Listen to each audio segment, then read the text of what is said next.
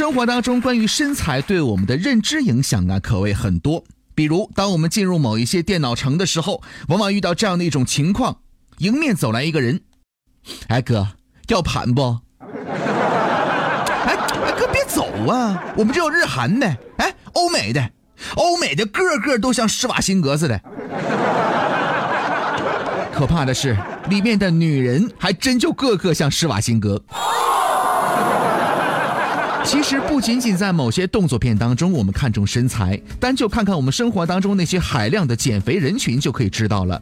人类真的是很关注自己的体重跟身材的。但是问题来了，在那些靠运动减肥的人群当中，总会遇到一个问题，什么呢？那就是运动过后体重为什么不降反增呢？要回答这个问题呀，林哥，我要让大家明白身体的成分跟减肥的目标。体重到底是由什么构成的呢？其中啊有骨骼、肌肉、血液、淋巴液跟细胞间液，当然还有脂肪。可是谁会希望自己的骨骼重量太低呢？谁会希望自己的身体水分太少呢？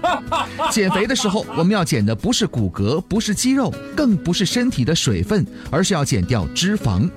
如果仅仅追求减少重量，而不去降低体脂肪的比例，甚至减少骨骼、肌肉等身体有用的部分，那就是残害自己的健康了，加速自己的衰老，降低代谢率，和减肥的根本目标啊是背道而驰的。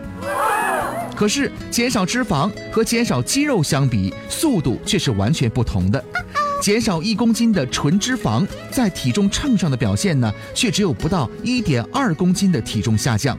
这是因为啊，人的肌肉呢不是纯脂肪，还有其他的物质。但是，减少一公斤的纯肌肉，却会有三公斤以上的体重下降。这是因为肌肉蛋白质在体内呢不是以干粉形式存在的，它总会结合大量的水分。不言而喻，减肌肉蛋白质的减重方法呢，会带来非常神奇、快速的体重变化；而踏踏实实的减脂肪的减肥方法呢，速度是非常缓慢的，缓慢到让那些浮躁的减肥者无法忍受。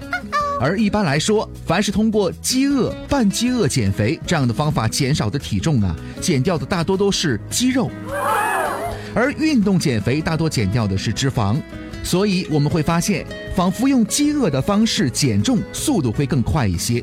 可是问题也会随之而来。靠饥饿减少肌肉蛋白质之后呢，人体不仅健康受损、体能下降，身体呢也会变得松垮很多。说到这里，我们要回归我们的主题了：为什么运动减肥会增加体重呢？是因为运动啊，让我们强健了肌肉。增加一公斤的肌肉，体重呢可以增加三公斤以上。即使你已经减掉了一公斤的脂肪，那么你的体重啊依然是增加的。值得一提的是，在运动的初期，这种状况呢是最为明显的。等到代谢率恢复到高水平的时候，胖人分解脂肪的能力就会加强，然后呢就会看到缓慢但是持续的体重下降了。哇！一位女士告诉我说呀，她开始运动两个月之后呢，体重增加了四斤，穿衣服却明。明显的感觉体型好了，原来穿不进去的牛仔裤能美美的穿上了，而且腰围更瘦，腹部更平，臀部更翘了，这是应当惊喜万分的减肥效果，因为这意味着它所减少的几乎都是脂肪，只有脂肪率降低的减肥才是真正意义上的减肥，才是让体型变美的减肥。也有人会问呢，运动的确能改善我的体型，但是一旦停下来就会反弹呢？没错。但是不选择运动，换成其他的减肥方式会更好吗？试问你能一辈子忍饥挨饿吗？你能一辈子吃减肥药吗？如果真的有减肥药可以无毒副作用的帮你减肥，那么它真可以获得诺贝尔的医学奖了。而相比之下，每周运动三次，对健康、活力和美丽都极其有益，为什么不可以终生的保持下去呢？即便不是为了减肥，仅仅是为了维持健康、预防慢性疾病，每周也应该保证至少做一百五十分钟的运动。说了这么多，我相信大家呢对这个问题啊要有个基本的概念了。要知道，身材对我们的最直接的影响呢，可能就是在这个择偶方面。